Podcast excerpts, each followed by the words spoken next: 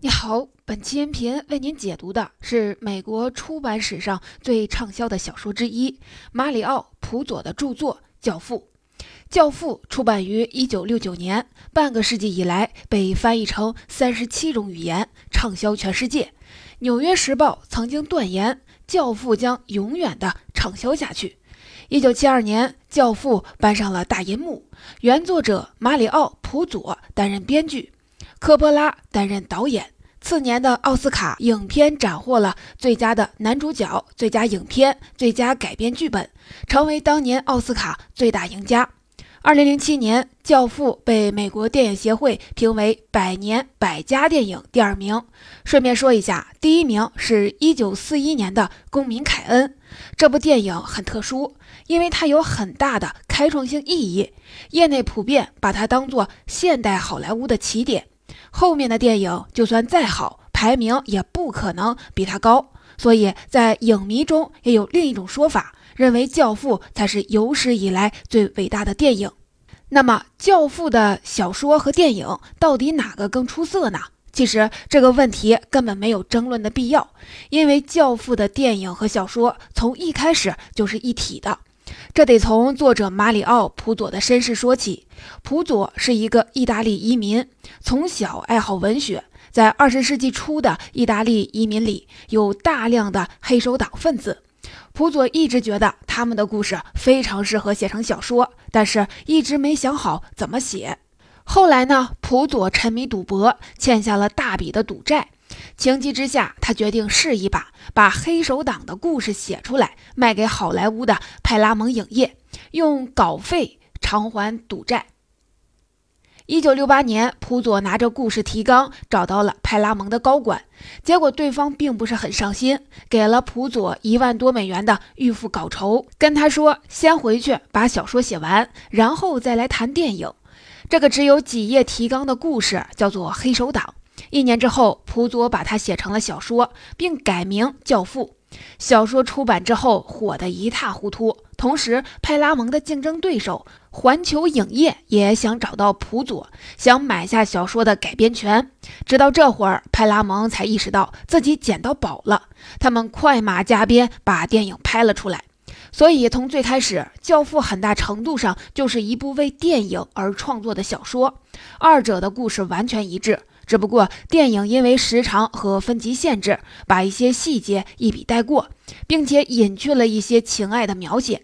好莱坞影星汤姆·汉克斯说过：“教父是男人的圣经，是智慧的总和，是一切问题的答案。”前黑帮头目，后来成为 FBI 线人的亨利·希尔说过：“他曾经看过无数遍的《教父》，但是以他自己为原型拍摄的另一部黑帮片，好家伙，他一次都没有看过。”那么，《教父》到底伟大在哪儿呢？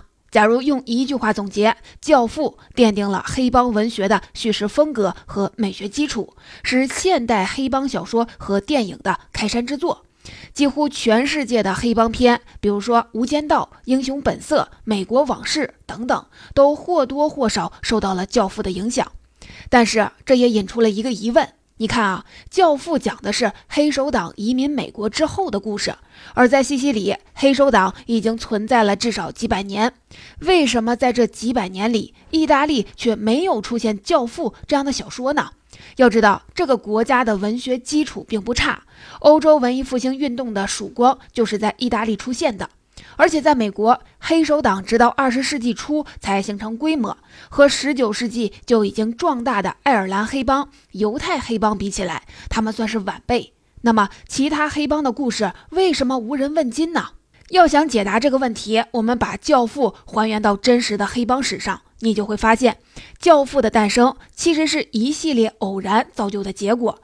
马里奥·普佐恰好生活在黑帮史上。最特殊的一个时期，一部黑帮小说需要的所有的要素都恰好在这个时期出现了。这些要素成了普佐的取材对象，促成了《教父》的诞生。接下来，我将给您带来两部分内容。第一部分，我们介绍一下《教父》这个故事本身，说说它在现实世界中的原型。第二部分，我将把《教父》还原到真实的黑帮史上。说说它到底是怎么诞生的，把这两部分内容连在一起，你就明白《教父》为什么会成为二十世纪最畅销的小说之一。首先，第一部分，我先给您讲讲《教父》这个故事。假如用一句话概括，《教父》讲述了一个发生在黑手党家族里的权力更迭的故事。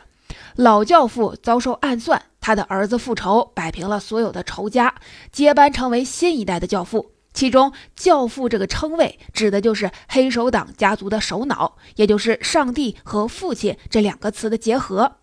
故事发生在二十世纪四十年代的纽约，二战刚刚结束。当时，现实中的美国有很多的黑帮组织，这些黑帮共同组成了全美黑帮协会。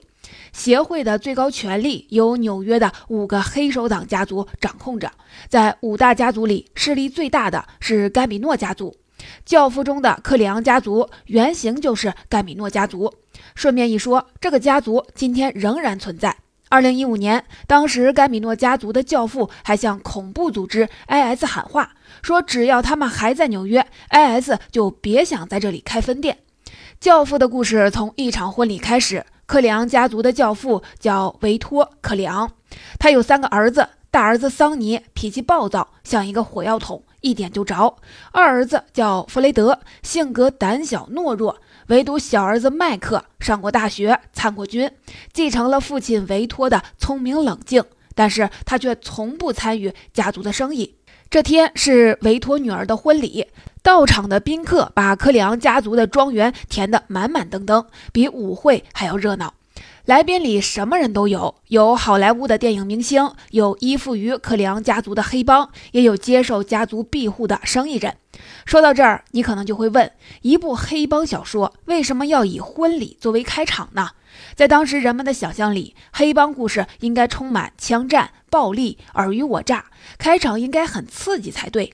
其实这正是《教父》的特别之处。小说里有一句话叫“地狱血流成河”，而他不必在场，是对这种叙事方式最好的诠释。意思是一切的血腥、诡计、杀戮都是在暗地里展开的。咱们回到这场婚礼，表面上看宾客是来祝贺的，但是其中有不少的人都是遇到了麻烦，而且这些麻烦没法通过法律来解决。他们想趁这个机会来恳求维托·克里昂帮忙。他们知道维托是一个老派的西西里人，而西西里人有一个传统，他们不会在自己女儿结婚这天拒绝任何的请求。小说的前四分之一就围绕这些请求展开了。比如说，一个棺材铺的老板女儿被两个富家公子强暴了，这两个公子哥买通了法官，被判了无罪。他希望维托替他来主持公道。再比如，好莱坞的影星事业走下坡路，他看中了一个角色，只要能出演，事业就能重回第二春。但电影公司的老板却百般的阻挠。作者通过描写维托回应这些请求的方式，从侧面刻画了维托这个角色以及克里昂家族的行事风格。比如说，维托对棺材铺的老板说：“假如你愿意称我为教父，你就会获得我的友谊，我会还给你公道的。”但是相应的，你欠我一个情，也许有一天我会找你帮个忙，也许不会。在这一天到来之前，请收下这份友谊。你看这段台词，处处渗透着契约精神。其实这正是真实的意大利黑帮的行事方式。在意大利黑帮里，通用的货币不是钱，而是恩惠。说白了就是情分，你帮我，我帮你。科里昂家族也靠这种方式汇集了大量的资源。你可以把它看作是一个连通黑白两道的资源平台，很多富商、议员、政客都欠克里昂家族的情，只要维托一句话，他们就不能拒绝。当然，维托也很守承诺，他派打手教训了那两个公子哥。而对待明星的请求，他先礼后兵，先是派人去和电影公司的老板谈判，对方拒绝之后，他再派出杀手。而且你肯定想不到杀手会怎么做，不是去直接拿着刀子威胁这个老板，而是把他最心爱的马给杀了，把马头割下来放在正在熟睡的老板的被窝里。老板醒来发现被窝里有一个血淋淋的马头，吓得是魂飞魄散，马上就答应了维托的要求。你看啊，这其实和现实中的黑手党作风很像。和其他的犯罪团伙不同，现实中的意大利黑手党很重视犯罪的仪式感，比如他们会在杀完人之后，像判官一样在现场留下字据，说明这个人犯了什么错，为什么会被杀。再比如，有的黑手党会把尸体全身的骨骼打碎，塞进酒桶里，并且故意丢弃在闹市区来震慑别人。当然，维托·克里昂也不是什么要求都答应。在婚礼结束之后，他接到了一个请求，对方是一个刚刚来到美国的毒贩子，想借助维托的资源渠道打开纽约的毒品市场。作为回报，他会分一部分的利润给维托。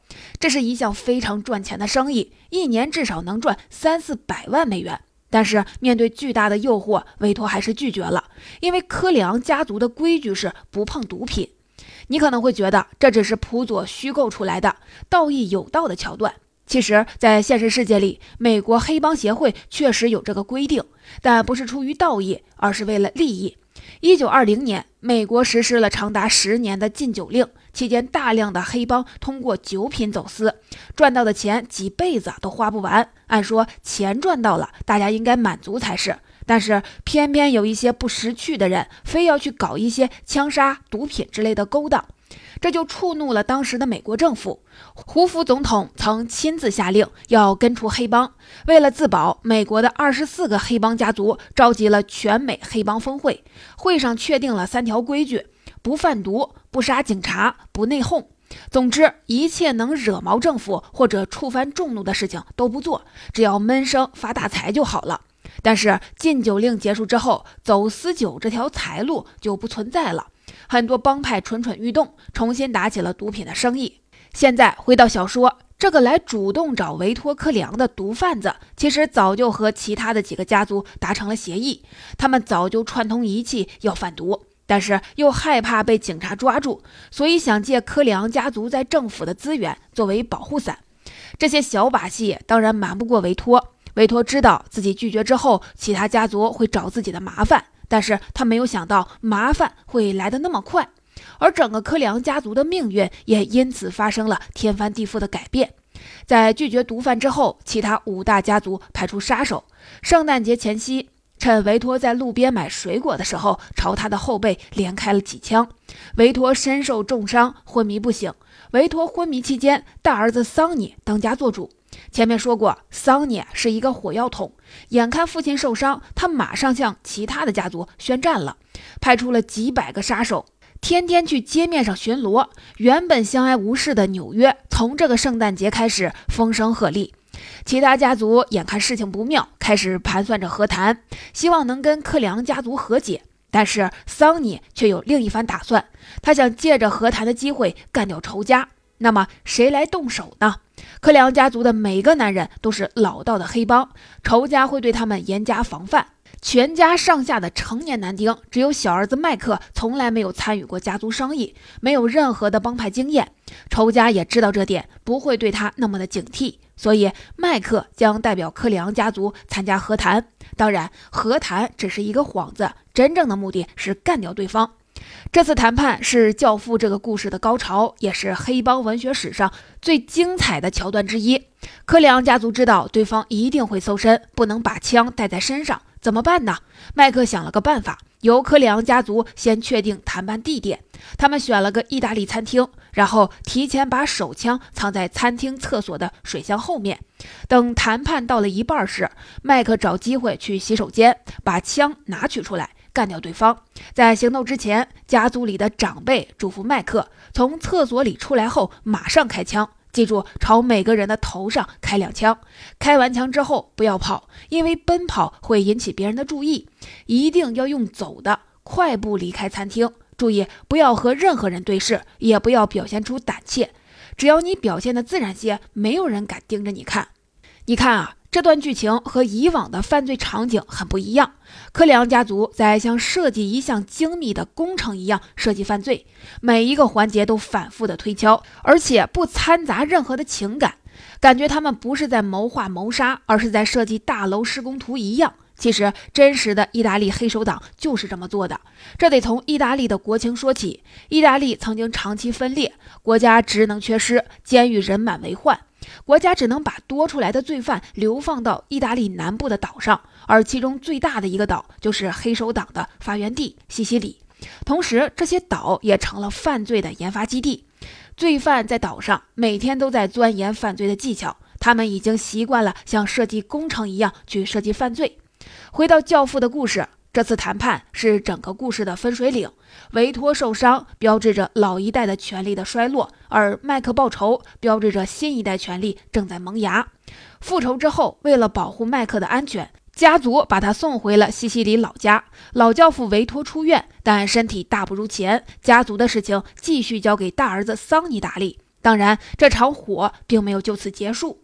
还记得开篇说过，维托有一个女儿，也就是桑尼的妹妹吗？其他家族的人买通了这个妹妹的老公，让他殴打妹妹。挨打之后，妹妹肯定会向桑尼诉苦，而桑尼是一个暴脾气，一定会第一时间去找自己的妹夫算账。五大家族的杀手就埋伏在桑尼前往妹妹家的路上。他们用冲锋枪把桑尼的车子连同桑尼一起打成了马蜂窝。这个桥段取材于一个真实事件，这就是曾经震惊全美国的由号称芝加哥之王的阿尔·卡彭发动的情人节大屠杀。有关这段故事，你可以去听另一本书，叫《美国黑帮》。桑尼刚死不久。躲在西西里的小儿子麦克也被杀手找上门。杀手在他的车里安装了一枚炸弹，但没有炸死他，却炸死了他的妻子。眼看着两个儿子相继出事，老教父维托终于妥协了。他主动发起和谈，跟其他五大家族的首领定下了和平协议，并且同意为他们的毒品生意提供支持。和谈结束后，麦克回到了美国，并继承了教父的位置。老教父维托正式退休。但是此时此刻，麦克只是继承了教父的名分，权力的根基很不稳。这也是科里昂家族最艰难的时刻。其他家族想趁机吞掉科里昂的生意，而科里昂家族内部也出了奸细。接下来的故事就是新任教父麦克指挥克里昂家族和其他五大家族开战。从这里开始，麦克的人性分裂成了两面：一面是杀伐果断的黑帮头目，一面是宽容可靠的家族教父。他一面用仁厚的姿态去处理家族内部的关系，一面又用凶悍的手段杀掉外面的仇家。在小说里，作者花了很大的篇幅描写这场黑帮大战，但是在电影里，这段故事被大大的压缩，只占全片的不到四分之一。这是普佐和导演一致同意的改动，他们都认为《教父》要表现的重点是一个家族的故事，而不是黑帮之间的仇杀。最后，麦克赢得了这场战争，干掉了其他五大家族的首脑，肃清了家族内部的奸细，其中还包括他的姐夫。当家人质问麦克到底有没有杀死姐夫时，麦克冷静地回答：“没有。”眼神当中没有一丝的愧疚，因为他知道自己的身份是科里昂家族的教父，而在教父眼里，家族高于一切，任何背叛都不能容忍。同时，麦克已经意识到，要想永久地避免纷争，就必须彻底从黑道生意当中脱身。他决定放弃黑道的生意，让家族的事业走上正轨。在后来的几年里，克里昂家族在麦克的操办下离开纽约，前往拉斯维加斯从事赌场生意。而老教父维托退休后没多久就心脏病突发去世了。发病时，他正在跟自己的孙子在花园玩耍。他倒下时，孙子以为他在开玩笑，还围在他的身边奔跑嬉笑。换句话说，维托是在孙儿的笑声中离开了这个世界的。对一个黑手党家族的教父来说，这也许是最好的结局。以上就是第一部分内容，我们介绍了教父这个故事本身，还有他在真实世界中的原型。接下来第二部分，我们跳出故事，回到真实的黑帮史上，说说教父到底是怎么诞生的。前面说过，教父恰好集齐了一个优秀的黑帮故事需要的所有的条件。包括取材对象、创作氛围和时代氛围。先说第一个取材对象。一九二二年，墨索里尼出任意大利首相，开始大范围的清除黑手党，很多黑手党成员被迫离开意大利。当时正好赶上美国的第三次移民潮，大量外国移民涌入，这给了黑手党一个新的选择，美国也就成了黑手党分子的首选。显然，假如没有这次的清扫行动，黑手党就不会在美国壮大，普佐也就没了取材对象。同时，这里面还有另一个疑点：当时美国的移民潮催生了很多外国黑帮，比如说爱尔兰黑帮是早期最大的黑帮，它难道就不能成为小说的取材对象吗？不是不能，而是不合适。爱尔兰黑帮其实就是一群地道的爱尔兰农民。一八四五年，爱尔兰的马铃薯染上了枯萎病，导致大范围的饥荒。他们为了一口粮食，逃荒到了美国。后来又在一些腐败的政客的唆使下，组成了帮派，为政客卖命。同时，他们的犯罪手法也很简单粗暴。在他们看来，最高级的犯罪就是拿着冲锋枪扫射。而在意大利黑手党看来，这种做法跟没文化的暴发户没有什么区别。比如说，当时最大的爱尔兰黑帮叫死兔帮，他们的标志是一个鲜血淋淋的死兔子，看起来是不是很吓人？但是你要是知道这个名字的来历，就不会这么想了。最早，爱尔兰黑帮因为脾气暴躁、人高马大，给自己取了个绰号叫“暴躁的大块头”。注意，这个名字是用爱尔兰语发音的。恰好这个发音和英语里的死掉的兔子特别像，爱尔兰人觉得“死兔”这个名字好像更酷，就把死兔帮作为了帮会的名称。而且他们还会在自己的地盘上找一个显眼的地方挂上一只死兔子。其他的帮派也是类似的情况。在黑手党看来，这些同行不是太土，就是不够酷，说白了就是太业余。只有黑手党是有着悠久历史的专业犯罪集团，他们有着严密的组织信条和强烈的犯罪仪式感，自带故事属性，这是催生《教父》的第一个因素。黑手党移民美国，给作者提供了最合适的取材对象。第二个因素是创作的氛围。你可能一直觉得奇怪。黑手党在意大利已经存在了那么多年，为什么没有人写呢？其实不是不想写，而是不敢写。意大利黑手党有一个至高无上的信条，叫缄默原则。任何人敢谈论帮派的任何事儿，都会遭到灭门之灾。后来黑手党到了美国，一来这不是自己的地盘，二来美国政府不像意大利那么无能，不会坐视不管，所以他们对缄默原则也就没法彻底的贯彻了。换句话说，《教父》这部小说可以说恰逢其会，因为在普佐这个年代之前，美国还没有出现规模化的黑手党组织，普佐没有取材对象。同时，在意大利本地，缄默原则恐吓着人们，让人不敢染指黑手党题材。这就导致在此之前，世界上一部黑手党题材的小说都没有出现，而《教父》也就成了这个题材的开山之作。它极大限度地满足了人们对黑手党的好奇。当然了，《教父》之所以畅销，也跟当时美国特殊的社会环境有关。这就是接下来要说的第三个因素：时代的氛围。《教父》诞生于1969年，当时恰好赶上美国经济大萧条。失业率居高不下，许多家庭没了收入来源，有的甚至因为还不起贷款，被银行收回房产，无家可归。越来越多的年轻人对未来感到了迷茫，曾经人人挂在嘴边的美国梦，遭到了前所未有的质疑。在这种充斥质疑、前路不清的时代氛围里，美国诞生了一大批带有浓重批判色彩的电影作品。比如说，1967年的《邦尼和克莱德》讲述了一对雌雄大盗浪迹天涯的故事。他们抢劫了很多的银行，其中有不少次只是为了发泄。再比如，1969年的《逍遥骑士》讲述了两个美国小伙子骑着哈雷摩托走遍了美国，寻找美国梦的故事。但一路上，他们却看到很多跟他们一样对美国梦感到迷茫的人们，比如在教堂里经营色情生意的老鸨，整天和大麻为伴的嬉皮士等等。当然，这批电影中最杰出的作品就是1972年的《教父》。表面上看，《教父》讲的是黑帮的故事，其实其中处处流露出对政府的不信任，比如开篇的棺材铺老板。假如法官公正，他根本不可能找维托帮忙。再比如，有一场对白，维托对麦克说自己这一生都在受人摆布。假如人生重来一次，他不想当克里昂教父，他想成为克里昂议员、克里昂州长，成为在背后摆布一切的人。言外之意，所有的黑帮幕后的大老板都是腐败的政客。同时，这句简短的台词也是教父的点睛之笔，因为他诉说了一生冷静的老教父维托被压抑在内心深处的冲动，那就是摆脱被人控制的生活，成为规则的掌控者。显然，在当时，这种设定很对美国人的胃口，这就为《教父》畅销奠定了扎实的读者基础。以上就是第二部分的内容。《教父》的诞生需要哪些因素呢？我们从黑帮史的角度解释了《教父》的成因。它恰好集齐了一部畅销小说所需要的所有条件。黑手党移民美国，为朴佐提供了最合适的取材对象和不受限制的创作空间。同时，美国的社会氛围又给《教父》奠定了充分的心理因素。这些因素一起成就了这部著作。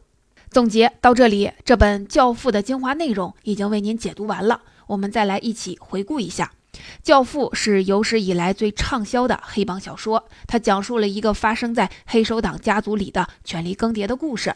同时呢，在情节设计上，小说高度还原了真实世界里黑手党。再加上当时美国的社会环境，人们需要这样的作品来发泄压抑的情绪，这些因素都决定了《教父》将成为一部独一无二的著作。在读完这本书之后，我一直有一个感觉，《教父》其实和咱们中国的武侠小说有很大的相似之处。他们都用了同一种方法来打动读者，这种方法就是打破禁忌，把那些你想做却因为种种原因不敢做、不能做的事儿付诸行动。你看啊，武侠小说讲究快意恩仇，想干什么就干什么，不受任何规则的约束，只遵循自己内心的价值观。注意啊，武功高强，行为上不受约束，只是打破禁忌的初级阶段。更高级的侠客打破的不仅仅是行为的禁忌，更是某种价值体系的约束。比如说金庸的很多作品，主角的一生都是在试图打破某种根深蒂固的价值体系。《天龙八部》里的乔峰认为汉人是人，契丹人也是人，生命不分贵贱。他打破的是传统的以国家民族为单位的价值观。《笑傲江湖》里的令狐冲认为正邪不是一个简单的门派标签儿，人性的好坏不能以门派而论。他打破的是一个门派之间标签化的价值观的判定方式。咱们再来看《教父》，两代教父维托克里昂和麦克克里昂，他们都在试图打破规则的约束。维托想摆脱政客的操纵，而麦克想摆脱黑帮规则的束缚。换句话说，他们都在努力从规则的参与者变成规则的制定者，成为自己命运的主宰。这大概是我们内心深处最底层的渴望。